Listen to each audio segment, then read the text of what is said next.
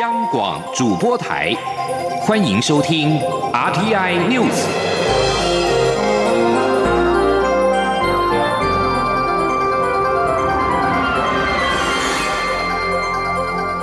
听众朋友您好，欢迎收听这节央广主播台提供给您的 RTI News，我是张顺祥。行政院长苏贞昌今天宣布扩大发放现金纾困的对象，针对无家宝的底层劳工跟实际从事农渔生产没有领取新台币三万元纾困的农渔民，政府将针对这两个族群发放一万元的现金补助。行政院表示，吴家宝现金补助即日起开放申请，农渔民现金补助将于十一号开办。记者杨仁祥、王维婷的报道。行政院针对受疫情冲击的族群和企业提供纾困协助，到五月一号为止，共发给一百七十七万人三百亿的现金补助。行政院长苏贞昌四号再次率领各部会首长亲自说明纾困进度，并且宣布扩大现金纾困补助对象。针对有工作但是没有投保的底层劳工，例如举广告牌临时工、玉兰花小贩或流动摊贩，家户平均所得在排付门槛以下的民众，政府发放一万元现金补助；而针对实际从事农渔生产工作、报税所得在五十万元以下且没有领取三万元补助的农渔民，行政院也加码发放一万元纾困金。苏贞常说：“所以这些做法。”农民渔民向农会渔会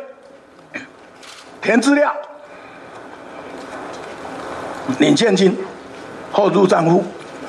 这个有工作没投保的受困民众，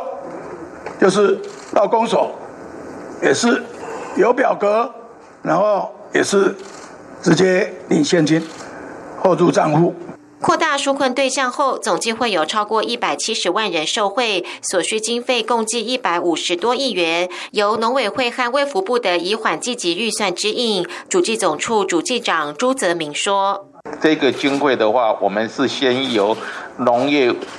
农业委员会，它的经费里面先以缓济急，呃，吴家宝的那个所谓的卫卫福部主管的那一笔钱，不是由农委会来出，是因为卫福部它目前它有一个准备金，会从有那个准备金里面来付。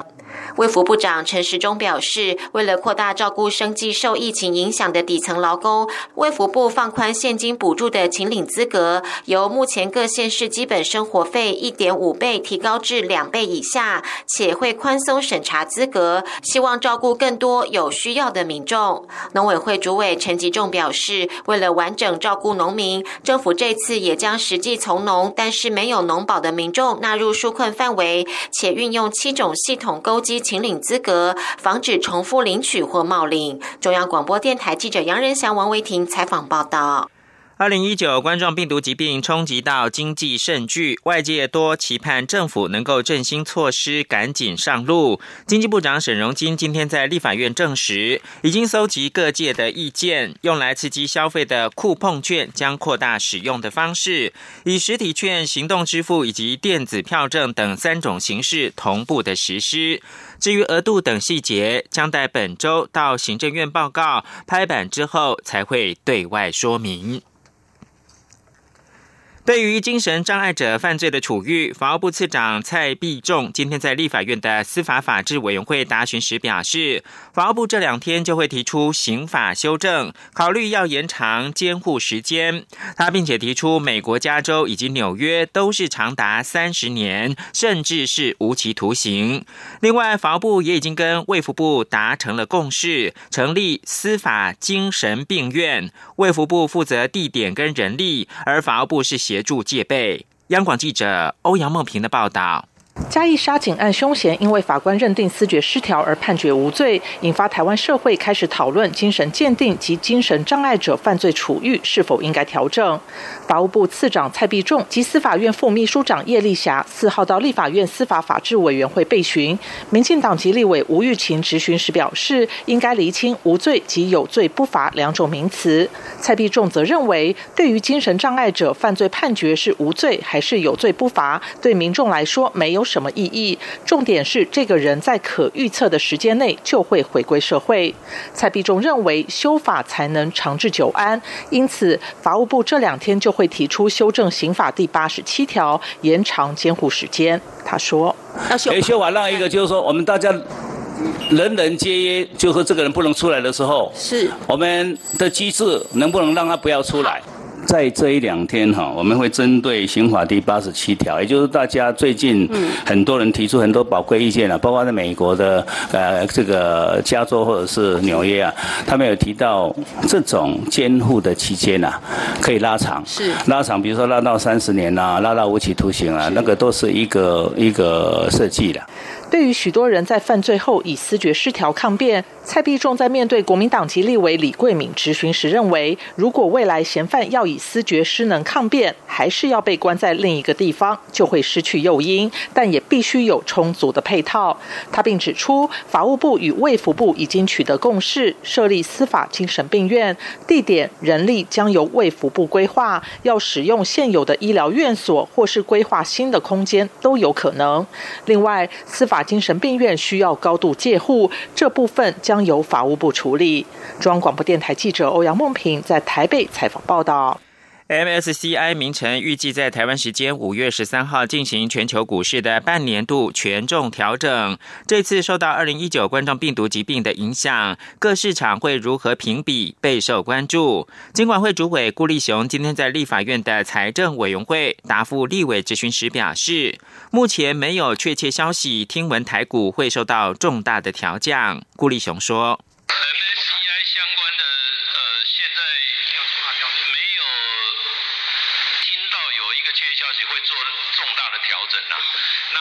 相关的调整，呃，尤其上一波对于中国那一边的相当程度的纳入，大概是纳入到百分之二十的相，这个已经是已经就是下一波了。那现在进一步没有听到有说，呃，再有一个重大的调整这样。顾立雄也表示，MSCI 尽管前一次对台股做重大调整，但终究来看，外资还是看台北股市的基本面，还有值利率，以及台股相关上市贵公司的治理。MSCI 主要是影响被动式基金，对主动式基金操作影响不大。二零一九冠状病毒疾病冲击包括了台湾等全球的经济。顾立雄今天在立法院答询的时候还表示，台股上市柜营收第一季衰退百分之六点五，他认为不算大。至于台股在全球央行实行货币宽松 QE 之下，是否能够无稽之谈，也就是没有基础的反弹，顾立雄认为股市表现最终还是要看基本面。陈立信鸿报道。武汉肺炎疫情时的美国第一季经济成长率大幅衰退百分之四点八，这也是二零一四年以来首次萎缩，结束了经济扩张期。美国陆续公布的经济和企业财报不佳，都令市场投资人再次惊吓。美股道琼指数上周五又大跌超过六百点。四号在亚洲股市交易期间的美股道琼期货指数又持续下挫，包括台北股市等亚洲主要股市再度面临卖压。尽管会主委顾立雄。四号赴立法院财政委员会报告备询，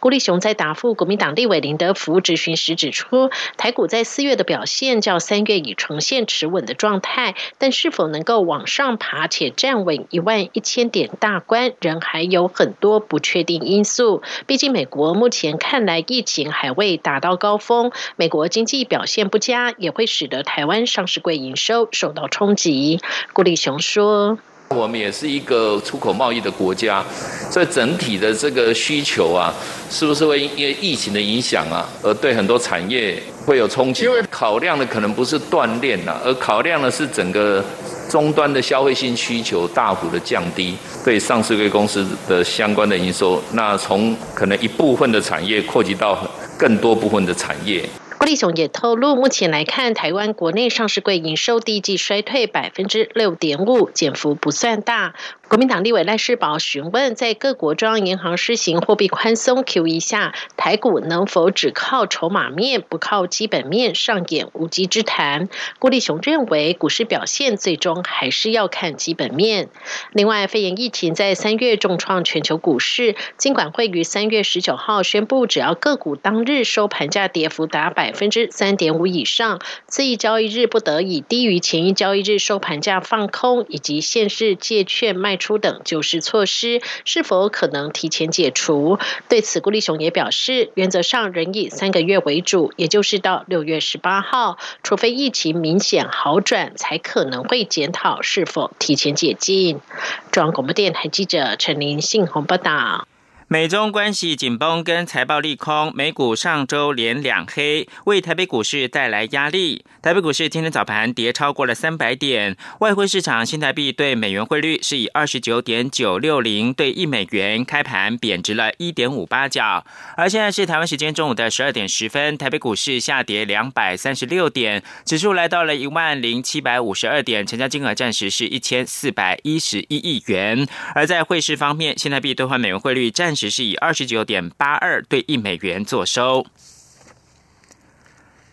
需求不振，四月的 PMI 转紧缩，跌幅是创编以来的最大。中华经济研究院今天公布四月的台湾制造业采购经理人指数大跌五点五个百分点，到百分之四十七点六，创二零一二年七月创编以来的最大跌幅。非制造业经理人指数。仅微幅攀升零点二个百分点到百分之四十二点五。中经院分析，二三月的 PMI 呈现扩张，是因为市场担忧锻炼积极拉货，但四月则是面临到需求不振的挑战。杨文军报道。中华经济研究院四号公布四月台湾制造业采购经理人指数 PMI 中断连续六个月的扩张，转为紧缩，指数大跌五点五个百分点至百分之四十七点六，创二零一二年七月指数创编以来最大跌幅。非制造业采购经理人指数 NMI 已连续三个月呈现紧缩，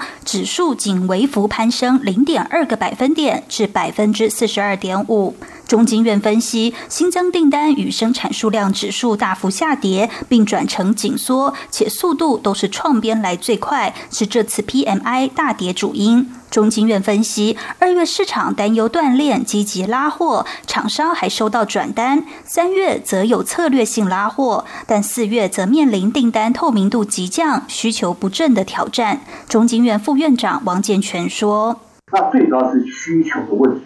因为像你看，美国、欧美的需求下滑，比如说很多大型赛事，像这个 NBA 哈大联盟，甚至东京奥运的延后，事实上对我们的纺织业，比如说运动衣、鞋子，这个都会有一些不利的冲击。所以就是说你付了工，但是呢，你的需求事实上是没有跟得上，甚至很多被偏走订单，所以会有些影响哈。至于厂商对未来六个月展望，PMI 续跌三个百分点至百分之二十五点七，再创指数创编以来最快紧缩速度。NMI 在三月滑落至创编以来最低点百分之十三点七后，指数回升四点一个百分点，为百分之十七点八，持续停留在百分之二十以下的紧缩速度。中经院助研究员陈新慧指出，疫情未来可能流感化，景气预期会有反转，但时间很。难抓。中研院经济研究所研究员简景汉也指出，尽管欧美各国陆续释出解封的讯息，推测景气未来会反弹，但不会非常快。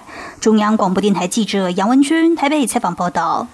美国驻联合国常任代表团一号在推特发文挺台湾，并说禁止台湾踏入联合国，不仅侮辱令人引以为傲的台湾人民，也有入联合国的原则。中国再度重申一中原则，并且抨击美国此举干涉内政。中国驻联合国常任代表团在官网发布措辞强烈声明，抨击美国常驻团发布推文，公然为台湾地区参与联合国说项，并说台湾此举触及到四个严重、严重的违反联合国大会第二七五八号的决议跟中美三个联合公报规定，严重的侵犯中方主权和领土完整，严重干涉中国内政，严重伤害十四亿中国人民情感。我是防疫医师詹佩君。年假期间曾前往人潮拥挤的景点或场所，应自主健康管理十四天。外出时请全程佩戴医用口罩，在家时请维持社交距离。若需就医，需佩戴口罩，请勿搭乘大众交通工具。经医师评估后进行裁剪，在确认结果前，请留在家中，不可外出。即使检验为阴性，仍需自主健康管理十四天。有政府，请安心。资讯由机关署提供。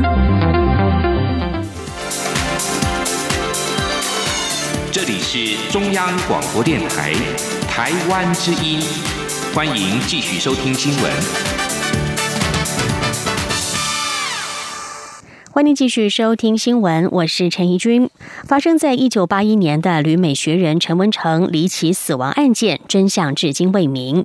促转会今天公布了陈文成案最新调查报告，指出由尸体以及现场基证显示，陈文成死于他杀的可能性高于自杀或是意外，而且现有证据都无法证明陈文成被警备总部带走之后有脱离警总的实力分配。辅以案发之后，警总。种种掩盖真相的举措，促转会认定警总对于陈文成的死亡设有嫌疑，但仍然无法确定是警总所为。此调查是阶段性成果。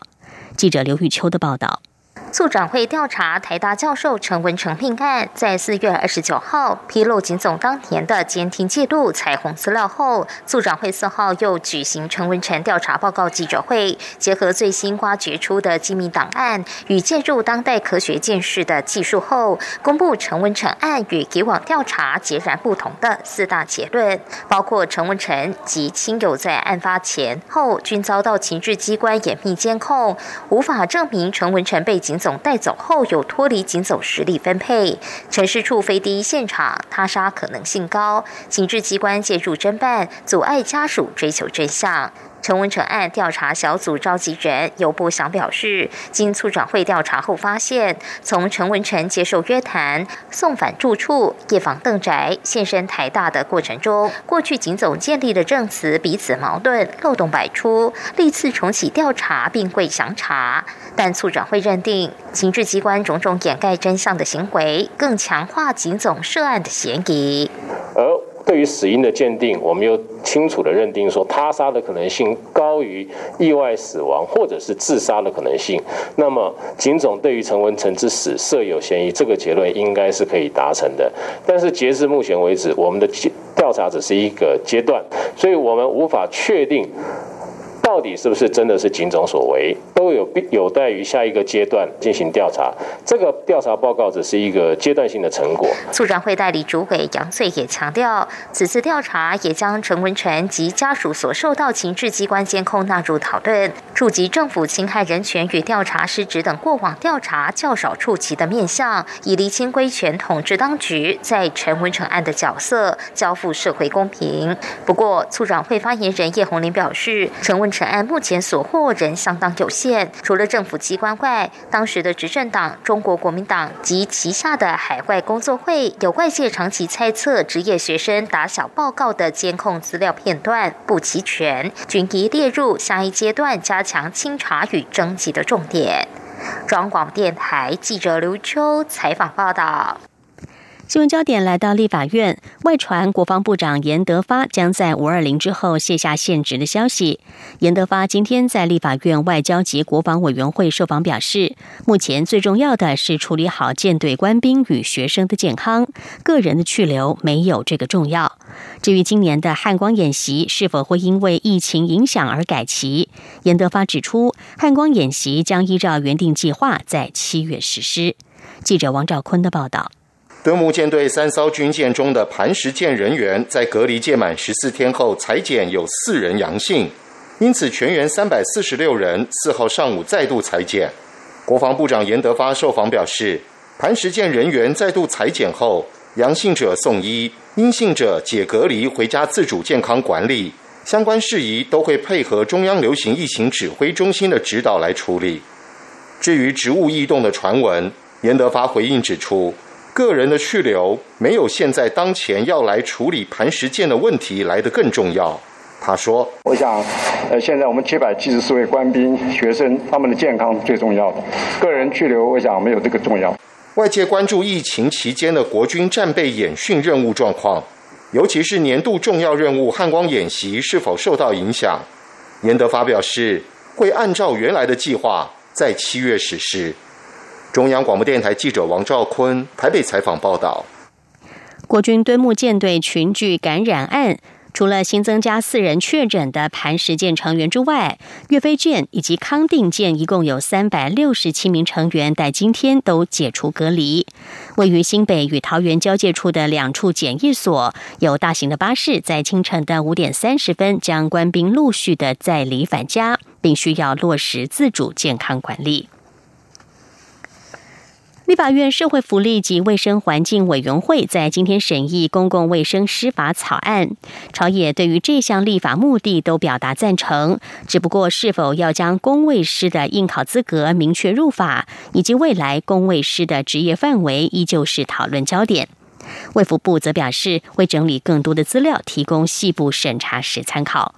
记者肖兆平的报道。立法院社会福利及卫生环境委员会四号邀请卫生福利部对公共卫生师法草案进行讨论。朝野与官员在询答时聚焦在公卫师的应考资格与职业范围。民进党立委苏巧慧质询时指出，草案把公卫师的应考资格明确入法。但他忧心，如果未来要调整资格，又会涉及修法。况且，并非所有医事人员任用法都有把应试资格入法。他认为卫福部该把理由说清楚。卫福部次长薛瑞元答询表示，入法就是要化解常年争议。他说：“我想法律的一个最大的用意就是只分定增啊。”没错，完全同意。所以，如果是在这一次立法，对于这个常年以来有的一些哈这种争议的话，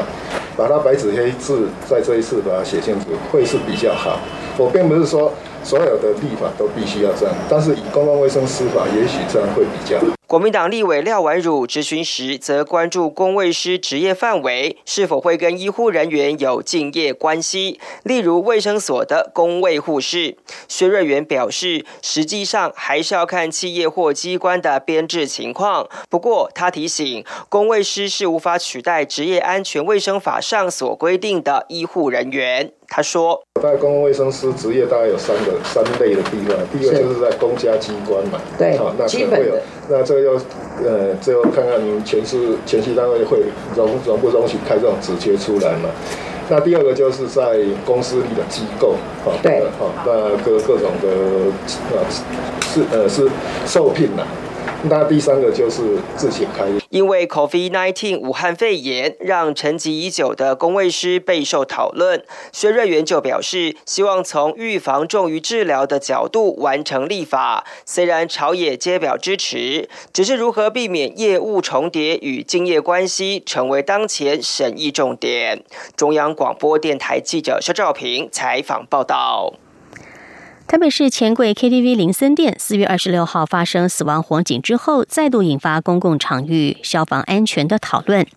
民进党立委沈发会今天在立法院内政委员会质询的时候指出，台北市地下街属于消防安全检查重大不合格的场所，严重影响公安。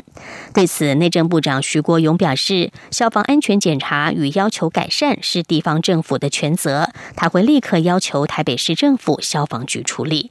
记者刘品熙的报道：钱柜大火案导致六人死亡、多人受伤，引发各界重视公共场所的消防安全。立法院内政委员会四号安排内政部长徐国勇报告各类建筑物公安检查申报、消防设备设置改善等相关议题。民进党立委审发会执行时指出，根据消防署在网站公布的今年初全国消防安全检查重大不合格场所，台北市占了四件，而台北市地下街居然在名单中。不合格项目包括排烟设备、特别安全梯、火警自动警报等，而且是从去年十月底检查至今，连续三次不合格。但限期未改善的罚款对业者来说不痛不痒。他强调。台北地下街每天进出人潮众多，所造成的公安疑虑比钱柜还严重。对此，徐国勇表示，消防安全检查与要求改善是地方政府的权责，内政部会立即要求台北市政府执行。内政部也会检讨法规，对于严重违规者，应该缩短改善期限。他说：“消防法第三十七条，哈，严重违规、一般违规、轻微违规，改善期限都是三十天。”都是三十天，不太合理。这个我们来检讨。好，这个要检讨。我们来检讨，如果严重违规的话，那就应该这个时间要更短一点。对，没有错。因为要这个就是危险性更高嘛。对，公共安全处理。此外，对于国民党团将提案修正消防法，明定消防设备如果有重大违失，应该立即开罚，并提高罚款到最高新台币五十万元。徐国勇认为，如果严重危及公安，现行的行政执行法就可以勒令停业。至于提高罚款，这都可以讨论。央广记者刘品熙在台北的采访报道。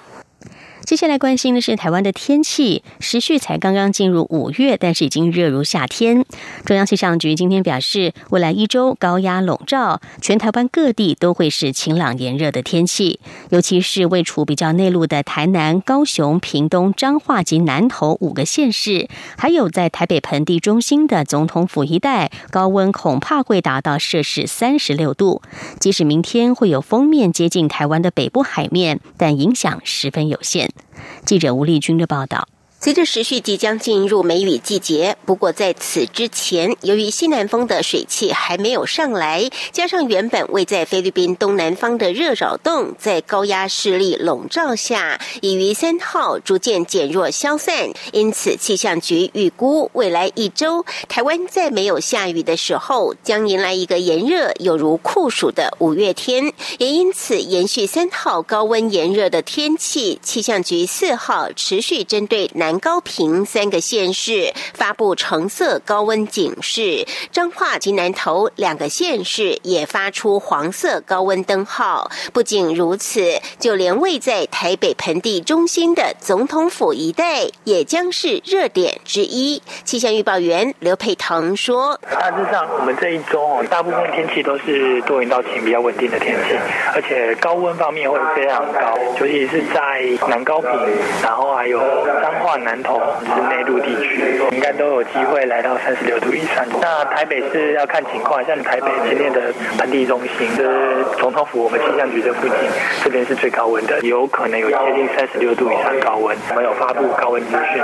气象局指出，尽管四号只有中部以北山区，还有宜兰花莲少部分地区会有局部午后雷阵雨，五号也会有一道锋面接近台湾北部海面。不过，由于这道锋面不会直接通过台湾，而会在六号、七号继续往台湾东北部海面移动，因此未来三天只有北台湾少部分地区会有稍微明显的雨势。不过大多仍以午后雷阵雨为主，而且预估八号起又会转为南风比较强的暖夏天气，直到十号下午才会逐渐变天。中央广播电台记者吴丽君在。台北采访报道。外电消息来关注一下疫情。日本境内的 COVID-19 疫情仍然持续延烧。东京都山病区的城西医院日前发生了住院病患及护理师共十一人确诊之后，今天又得知新增加了六例确诊病例。山病区公所认为，这很可能是发生了院内感染，正在进行调查。日本放送协会 NHK 报道，山病区公所表示，新增六例确诊病例，包括了五名住院病患以及一名护理师。城西医院四月间曾经出现了十一例的确诊病例，当地保健所因此对院内所有人士进行检查。今天传出新增六例确诊病例，而且这六例跟四月的十一例患者及护理师都位于院内的同栋建筑物。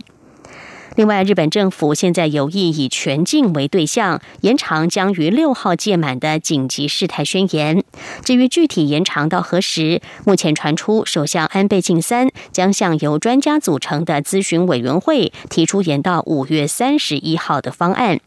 安倍本人今天晚间也将举行记者会对外说明。目前全球至少有二十四万五千多人死于 COVID-19，确诊病例超过了三百四十七万。美国和其他国家现在都竞相研发，希望能够成为第一个成功开发出 COVID-19 疫苗的国家。正在寻求连任的美国总统川普三号表示，美国在年底之前就会有新冠病毒的疫苗。川普说，如果其他国家打败了美国，率先取得疫苗，他也乐观其成。在被问到研发疫苗过程出乎寻常的快速进行人体试验时，川普强调他们都是自愿者，他们了解自己所参与的事。